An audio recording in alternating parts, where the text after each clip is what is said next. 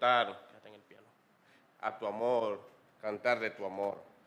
Gracias Señor porque tu amor es inagotable, porque a pesar de todo lo que hacemos, de lo malo que somos, de nuestros errores, podemos saber que tú nos amas, Señor. Ayúdanos a amar a otros, Señor, como manda tu palabra. Ayúdanos a experimentar tu amor, a sentir tu amor. Ayúdanos a demostrar tu amor, Señor, y como orábamos esta mañana en la oficina, que tu amor inunde cada átomo, cada célula de nuestro cuerpo. Que tu amor, Señor, se haga evidente en nosotros. En nombre de Jesús. Amén y amén. Buenos días, mis hermanos. Dios les bendiga mucho. ¿Cuántos saben que Dios les ama? Había un corito que hacía, que hablaba del amor de Dios. A ver, los que son más viejos en la iglesia. Es, es maravilloso. Pero, pero, para bajar el, ritmo. Ella todos lo canta en merengue. El amor de Dios es maravilloso. El amor de Dios es maravilloso. Es maravilloso. Cuán grande es el amor de Dios. Es más grande.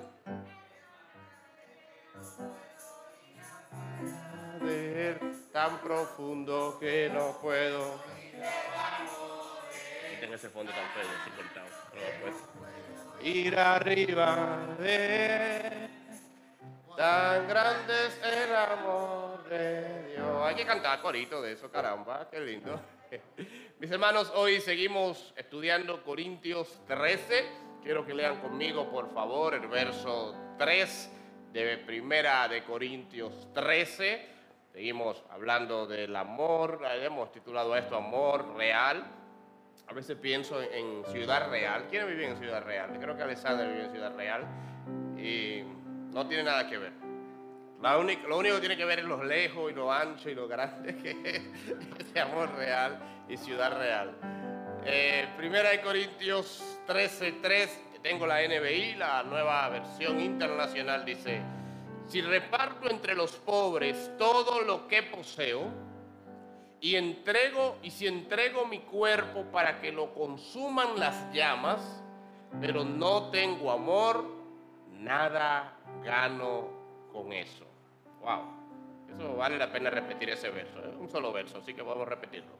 Si reparto entre los pobres todo lo que poseo, y si entrego mi cuerpo para que lo consuman las llamas, pero no tengo amor, nada gano con eso. Jesús cuenta una historia. Yo pensaba que era una parábola, pero revisando, es una historia real.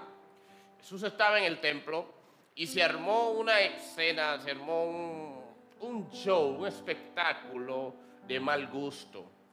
Se paró, estos nombres son ficticios, Israel Vicini, y sacó su cartera cartera cara. Dígame una marca de cartera cara. Robinson, usted debe saber eso. Una Gucci. Ah, mira, Gucci. Gucci. Ah, no. Ah, no, está bien. Salucci. Ok. Sacó una Gucci y de la Gucci saca una papeleta de 2000. Suponiendo, bueno, esta se parece más, esta se parece más a la de 2000, ¿verdad? Sacó una papeleta, la de 2000, y vino a ofrendar al altar. Al altar, así, toma, Señor, recibe, así, literalmente, ¿verdad? recibe, Padre, esta ofrenda que doy para ti. Entonces después vino Jacob Marrancini y sacó cuatro papeletas de dos mil. Imagínense que hayan cuatro papeletas de dos mil. Ahí nunca ha habido cuatro papeletas, pero no importa. Señor, recibe esta ofrenda, Padre, que doy para ti. Y luego se para Abraham al baje y él nada más saca una de dos mil, pero agarra su reloj caro. Dígame un reloj caro. Yo necesito un par de rico aquí en la iglesia. Un, un Rolex original. Alguien es pobre, pero está rodeado de rico y él sabe todo eso. Y él dijo, Señor, aquí hay una papeleta de dos mil, pero está mi Rolex para ti, ¿verdad? Para que la iglesia lo venda y lo use como, como puedan para operación, bendición, etc. No estoy dando idea, ¿verdad? Estoy contando una parábola. Y trajo el reloj Rolex, así, ¿verdad? Así, Señor, toma mi reloj, tu reloj y recíbelo.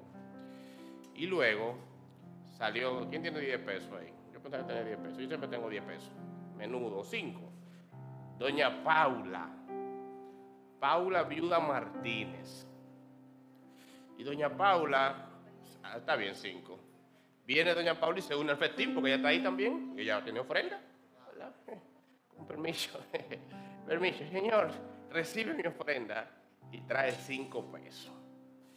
Y Jesús dice, Marcos 12:43, Jesús llamó a sus discípulos y les dijo, les digo la verdad, esta viuda pobre ha dado más que todos los demás que ofrendaron, pues ellos dieron una mínima parte de lo que les sobraba, sobraba, pero ella, con lo pobre que es, dio todo lo que tenía para vivir. Miren, fíjense algunas cosas. Generalmente la gente ve esto y entiende que el Señor estaba resaltando que el monto no es importante. No, Señor, el monto no es importante. Ellos dieron mucho, ella dio poco, pero lo que ella dio, lo poco es mejor. No, no, no. El monto no es, no es que no es importante, porque ella no fue que dio poco.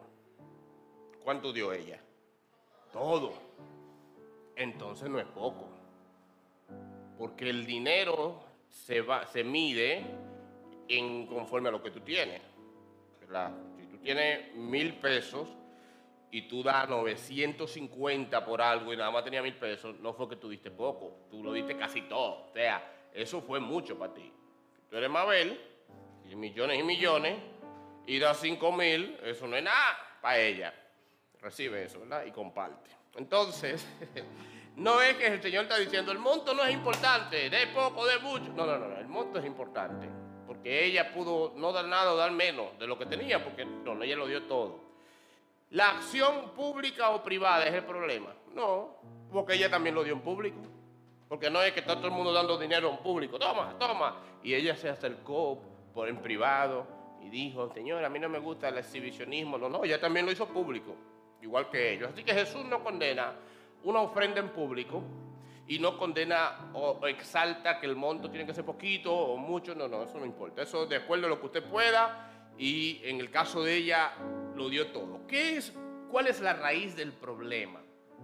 La raíz está en el corazón de la persona, la actitud del corazón de la persona. Al ella darlo todo, Jesús dijo, ellos dieron de lo que les sobraba. parece que hay una actitud en la sobra. Usted sabe cómo uno da la sobra. Usted está lleno, hablando de comida, usted da lo que le sobra. Pero ella se despojó y para despojarse de lo que, de lo que usted tiene, de todo, cuando lo necesita, se requiere un corazón generoso. Entonces, como vamos a hablar hoy en contra, por un lado, de la generosidad sin amor, me gustaría hacer esta aclaración. Y es que la Iglesia Católica ha hecho mucho énfasis por años en que las, la salvación se obtiene por las obras, por las buenas obras que usted haga. Y en respuesta a eso ha surgido una generación de protestantes que ya que no necesitamos hacer buenas obras para ser salvos, no hacemos ninguna. Porque como somos salvos por fe y no por obras, entonces no hay que hacer obras. Y eso es un error de muchos de nosotros. Por años la iglesia fue fundadora de orfanatos en el mundo entero. Muchas de las universidades que hoy existen famosas en el mundo, universidades sonora, sonoras, fueron fundadas como seminarios bíblicos, como institutos bíblicos, como escuelas, patrocinados por iglesias. Las, las, iglesias eran, incluso me imagino que en medicina se enseña eso, que muchos de los hospitales o la medicina nació producto de la iglesia. La iglesia era la patrocinadora de muchas obras sociales y con los años eso ha ido muriendo y se ha ido enfriando. Eso está mal. Y cuando hablo de iglesia, nunca piensen en la iglesia como la institución. Yo sé que como institución podemos hacer mucho, pero la generosidad no es un tema exclusivo de la iglesia como organización, porque a veces hay gente que viene, pastor, al lado de mi casa hay una vecina que le hacen falta una libra de arroz. Podemos colectar una ofrenda para eso, pero tú tienes cinco libras de arroz, dale una. Entonces a veces nosotros queremos que la iglesia haga cosas que nosotros estamos llamados a hacer cada día. Tu compañero de trabajo, tu compañero de estudio, quizás tu vecino, tu vecina, un primo, a lo mejor no comió ayer. Quizás no tiene leche para la bebé o el bebé, a lo mejor no tiene pañales y necesita un poco de lo que tú tienes. Y eso no es un tema de, de, obviamente no nos va a dar la salvación. Yo siempre he dicho que las buenas obras no nos salvan, pero los salvos hacen buenas obras. Y eso es bíblico, por supuesto. O sea, eso no lo digo yo, lo dice la Biblia. Jesús dijo que hagan buenas obras y anúncienlas. Así lo dijo Jesús. Porque siempre hay gente que dice, no, la Biblia dice que no, haga, que no sepa tu mano derecha lo que sabe tu izquierda. Pero también Jesús dijo que las obras de ustedes sean vistas para que la gente alabe a nuestro Padre Celestial. Y no se está contradiciendo. Lo que pasa es que una cosa es lo que tú haces con el corazón, y eso lo vamos a ver ahora, y otra cosa es que se enseñe lo que tú estás haciendo para la gloria de Dios, motivar a otros y que la gente tenga esperanza en este mundo cruel y sucio. Se necesitan hacer buenas obras. Ahora, si se necesitan hacer buenas obras, ¿por qué hablamos de eso el día que toca un verso bíblico que parece que dice que las buenas obras no son nada? Si reparto entre los pobres todo lo que poseo y no tengo amor, nada gano con eso. Porque el texto no, no, nos está diciendo que las obras son malas, nos está diciendo que hay que revisar las intenciones del corazón a la hora de hacer buenas obras. Así que hay algunas partes de donde pueden salir malas las obras, las buenas obras. Por ejemplo, cuando las buenas obras nacen desde la culpa. Hay gente que da o hace cosas porque se siente culpable de algo malo que hizo o que no hizo en algún momento cuando debió hacer. Es más, le voy a dar un dato. Muchos de los más grandes benefactores de la sociedad son narcotraficantes, son asesinos, son sicarios. Dan. Y en el barrio ellos son los que todas las recetas. Y pues yo me recuerdo, y no sé si ustedes recuerdan cuando apresaron a Quirino, Paulino, que hubo una huelga en San Francisco, en San Juan. ¿De dónde era Quirino? De San Juan, hubo una huelga. La gente salió a la calle a protestar. No, ¿cómo van a apresar a ese hombre? Un hombre tan bueno. Sí, pero él vende droga. Bueno, eso no, no es que uno lo duda. Pero cada vez que alguien está enfermo, le llevaba la receta. Cada vez que alguien tenía hambre, le llevaba eh, una petición. Cuando se murió un muerto, él iba a la funeraria y pagaba la caja, y pagaba la funeraria, y ayudaba a los pobres. ¿Y por qué una gente que no vacila quizás en agarrar un revólver y matar a alguien por sus kilos de droga y que está consciente que está inundando la sociedad de cosas que le hacen daño, al mismo tiempo hace buenas obras y da dinero a los pobres? Posiblemente para equilibrar la culpa. El Big Bang. Un poquito de cosas buenas. No, el Big Bang no. El Yin Yang, gracias. Un poquito. Alessandria para allá. No, pastor, el Big Bang es, no, Un poquito de buenas obras o de obras buenas para equilibrar las malas que hacemos. Y la, cuando usted hace cosas buenas desde la culpa, cuando usted da desde la culpa, esto no sirve para nada. Lo segundo es que hay gente que da desde la acumulación, para la acumulación de puntos.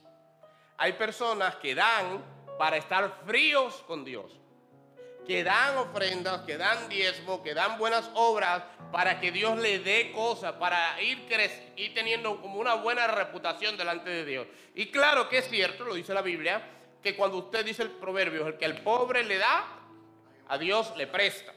Y la Biblia dice que alguien se le acercó a Jesús y le dijo, Señor, este hombre está enfermo. Y Jesús parece que estaba distraído. Le dijeron, Señor, este hombre nos construyó una sinagoga. Y Jesús dijo, ay, espérense. y también cuando Cornelio el Señor le dice a Pedro, las, Cornelio ha hecho obras buenas. O sea, las buenas obras, las ofrendas, lo que uno da, definitivamente nos, nos ponen ciertas ventajas. Dios honra, es un principio de honra. Usted siembra, usted cosecha. Pero cuando usted da para estar frío, cuando usted da para beneficiarse, cuando la intención de dar o de hacer no es amar o desde el amor, sino desde sacar un beneficio, entonces ya no sirve para nada. Es como el trato en el matrimonio. Yo sé que cuando trato, por ejemplo, yo sé que cuando yo friego, mi esposa se alegra. Y cuando mi esposa se alegra, suceden cosas maravillosas. Cuando el pueblo del Señor alaba a Dios, suceden cosas, suceden, okay, suceden cosas. Cuando mi esposa se alegra, me alegra a mí. Ahora, si ella se entera de que yo estoy haciendo eso para eso, las cosas cambian. Porque ella está partiendo desde que yo lo hago para que, primero cumplir con mi rol, porque es mi rol, pero segundo para que esté menos cansada. Entonces cuando las cosas salen desde el amor, se cosecha, pero cuando sale desde el interés, delante de Dios, no sirve para nada. La tercera mala actitud que puede salir la generosidad es cuando es producida por, para la visibilidad pública o para un puesto público.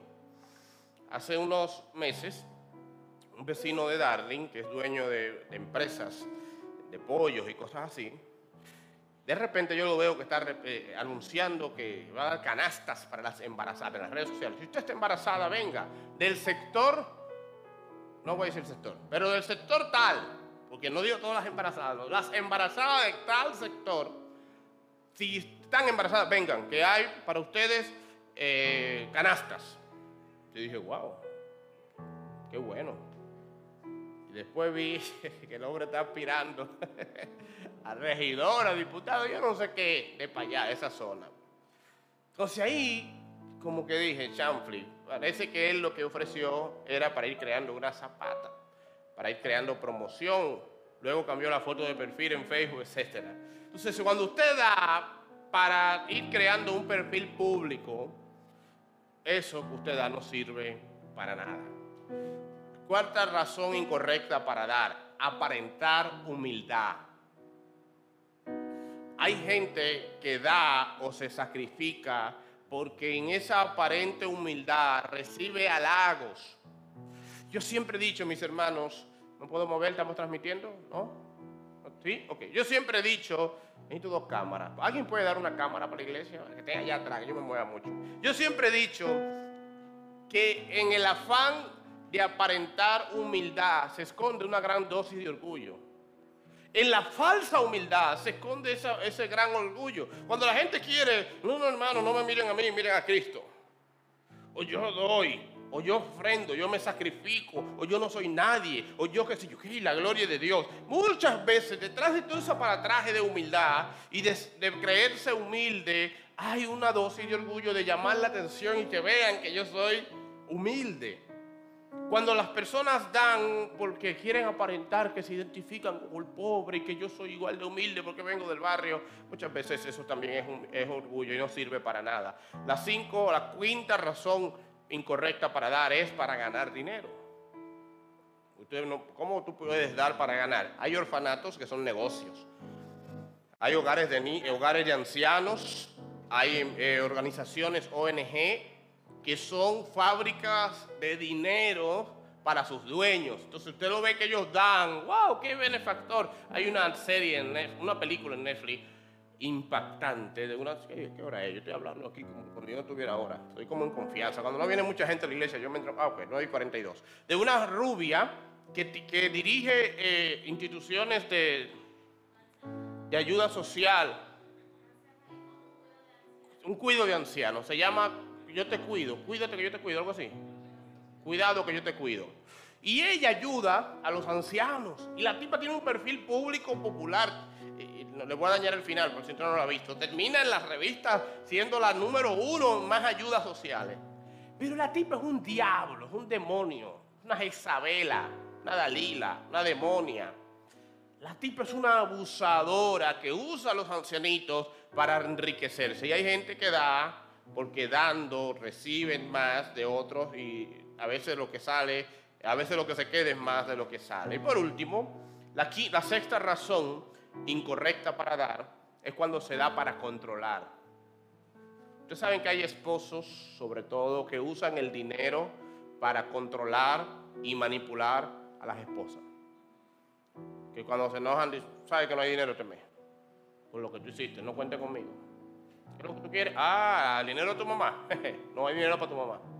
Porque yo te pedí tal cosa. O sea, ellos usan el dinero como un medio de control. Claro, hay mujeres que pueden hacerlo también, pero se ve mucho en los hombres, en los padres o en los esposos, cuando son los que ganan más o son los que controlan la finanza de la casa, que a través del dinero ellos dan para manipularte. Te doy, pero tienen que hacer tal cosa. Y así como te doy, así te lo quito.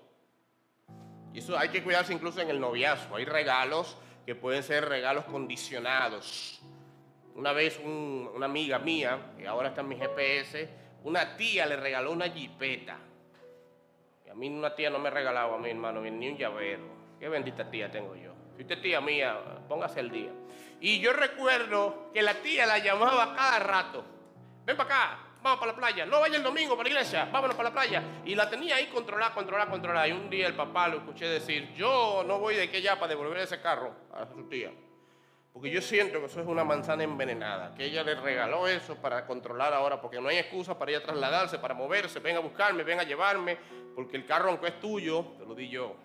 Ya sé hay gente que da para controlar a otros. El apóstol Pablo habla de la manera extrema, negativa para dar, dice, aunque lo dé todo, pero luego se va al otro extremo de dar y es cuando usted se da.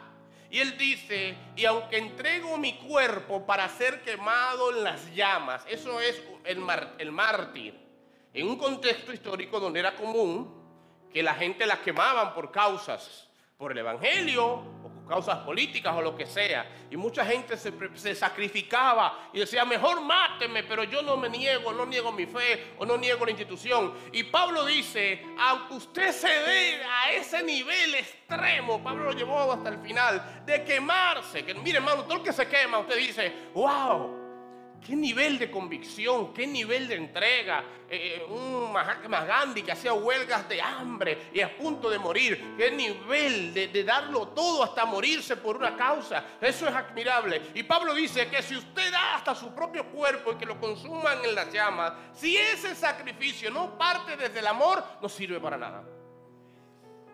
Y usted sabe que hay gente que se sacrifica por otros o por causas, pero no desde el amor. Y esto puede ser lo mismo que hemos dicho ahora de dar. Hay gente que se sacrifica por razones incorrectas. No voy a repetir lo mismo, pero los mismos principios aplicarían. Se sacrifican para llamar la atención. Eso se ve a veces en las iglesias, en los matrimonios, ahora más las mujeres. Mujeres sacrificadas por los hijos. Siempre lo viven diciendo, yo me levanto a las 5 de la mañana y, le hago el desayuno, y le hago la tarea, y le limpio la casa, y voy y me voy a trabajar, y llego a las 10 de la noche cansada para sacrificarme por ti. Y a veces los mismos hijos quieren hacer cosas y ellas no dejan que hagan nada. Porque lo que le da a ella atención es el sacrificio. Porque mientras yo me sacrifico por ti, tú no valoras eso. Y si tú haces todo lo que yo hago por ti, ¿cómo yo voy a hacer mi drama? A veces puede pasar con hombres, pueden pasar con gente en las iglesias que se sacrifican para llamar la atención. Otros se sacrifican para aparentar humildad. Se sacrifican para comprar su salvación. Si usted viene de iglesia de Pentecostal, escuchará mucho esto, hermano. Estuvimos haciendo ayunos una semana, porque si usted no se mantiene ayunando, el diablo se lo come con yuca y se va por el infierno.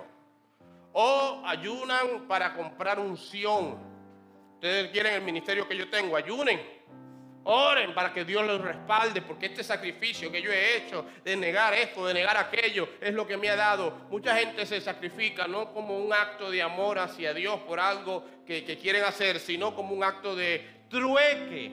Me sacrifico para recibir algo a cambio. Y por último están los que se sacrifican como un medio de autoflagelación. Se sacrifican por culpa, o se sacrifican porque hay algo en ellos mal. Entonces tú los ves que andan presionados en la vida, que andan sacrificados, pero es como, yo me lo merezco, yo necesito sufrir, porque es que yo no merezco estar bien. Hay gente que no coge un día ni de descanso porque siente que no se lo merece. Porque si se ve en su casa tranquilo, viendo televisión por un día, se siente culpable, se siente mal, se siente inservible y tienen que estar en, una constante, en un constante sacrificio, sufriendo para pagar algo que mal que hicieron. El apóstol Pablo enseña que tanto el dar como el darse, si no parte de una buena intención, no sirve para nada. ¿Por qué? Porque Dios, detrás de todo lo que hacemos o damos, lo que juzga es, el, es la intención del corazón. No importa si usted da un millón o si da diez pesos. No importa si usted es el que llega primero a la iglesia o el que llega siempre en la hora del mensaje. No importa si usted es el que más se entrega en su familia o el que menos se entrega. Si lo que usted hace no parte desde el amor, no sirve para nada. Ahora, hay que hacer claro que hay que hacer. Hay que llegar temprano a la iglesia. Llegue temprano a todos los sitios. No a la iglesia, a todo, a la empresa, al trabajo, a los estudios, a sus compromisos sociales. Sea puntual, porque en la puntualidad hay santidad. Hay que entregarse por las causas. Entréguese en los sitios. No sea uno de más en los lugares. No vaya al trabajo, a la escuela, a la sociedad, a la iglesia, a ocupar una silla. No, entréguese hasta, hasta lo que usted más pueda. Hay que ofrendar, sí, ofrende, carajo. O todo lo que usted pueda, Dios mío no se quede con nada. Pero nunca haga nada que sea base de llamar la atención, de querer comprar a Dios, de querer aparentar humildad, de querer comprar un puesto. Hágalo porque usted ama tanto que no ve la forma de agradecerlo y por eso mientras más ama, más da, más hace, más entrega, más sacrifica a su familia, a su iglesia, a su sociedad.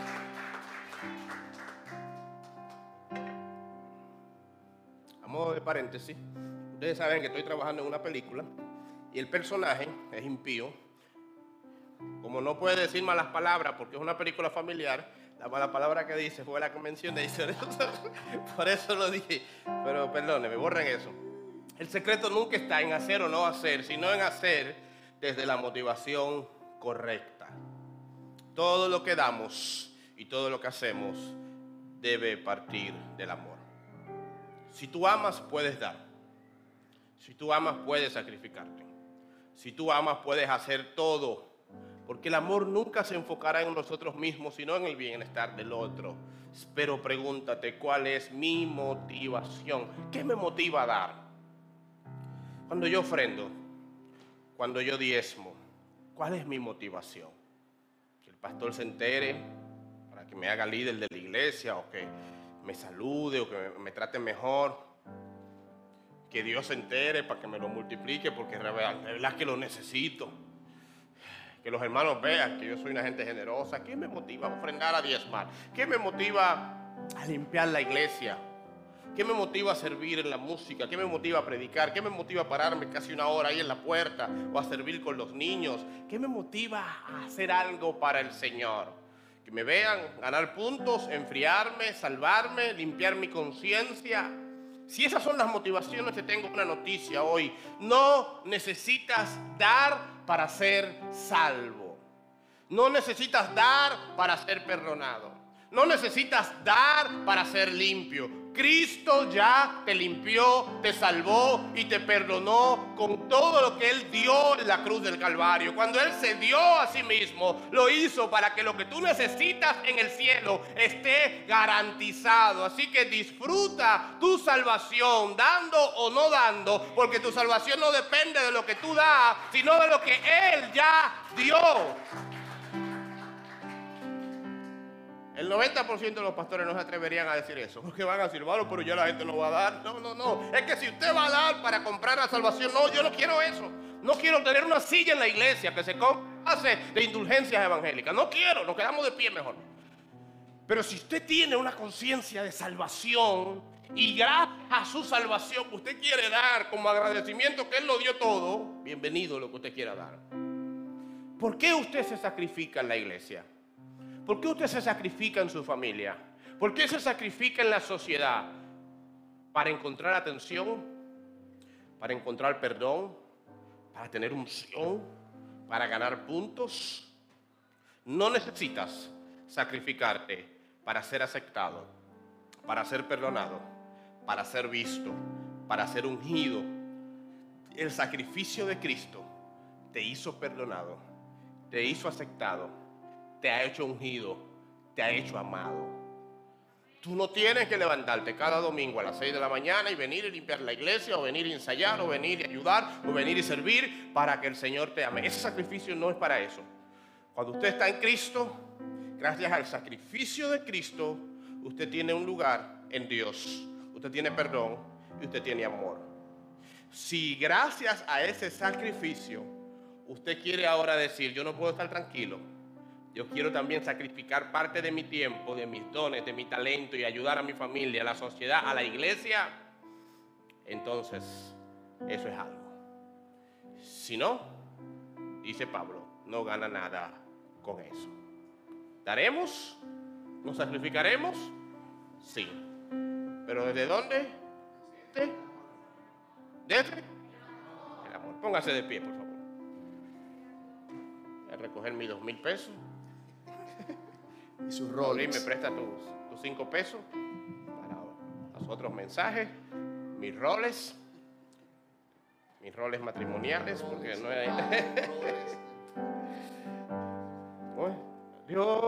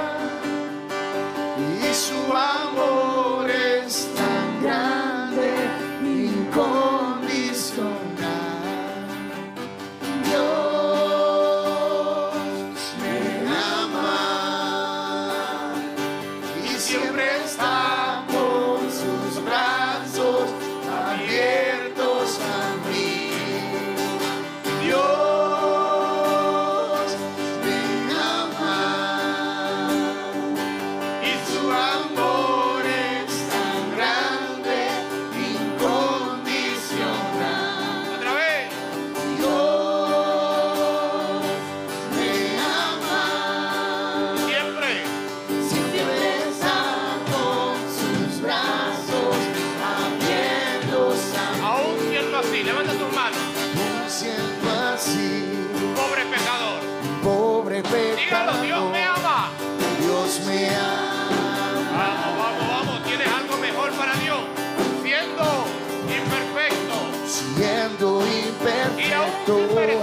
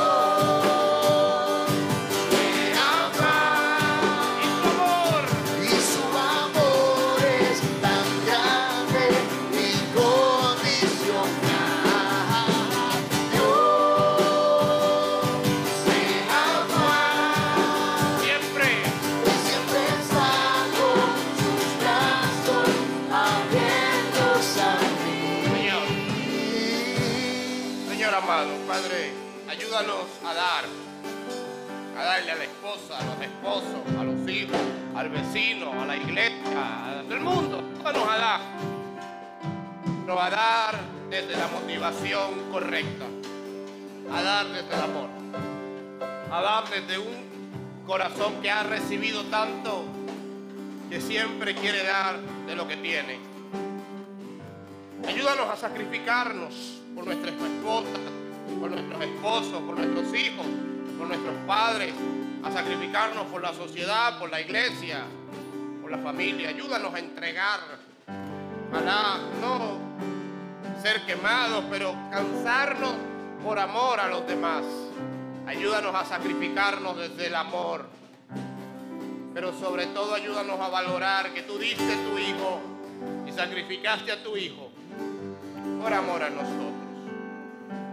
Ayúdanos a saber que damos porque le hemos recibido y sacrificamos porque tú te has sacrificado por nosotros. Que no lo hacemos para ser perdonados, somos perdonados. Que no lo hacemos para ser amados, somos amados. Que no lo hacemos para encontrar tu atención, tenemos tu atención. Y una vez teniendo claro que hemos sido aceptados, amados, tenemos atención delante de ti, pues ayúdanos a partir de ahí a no quedarnos quietos, Señor. A estar insaciablemente activos, haciendo y dando para ti, Señor.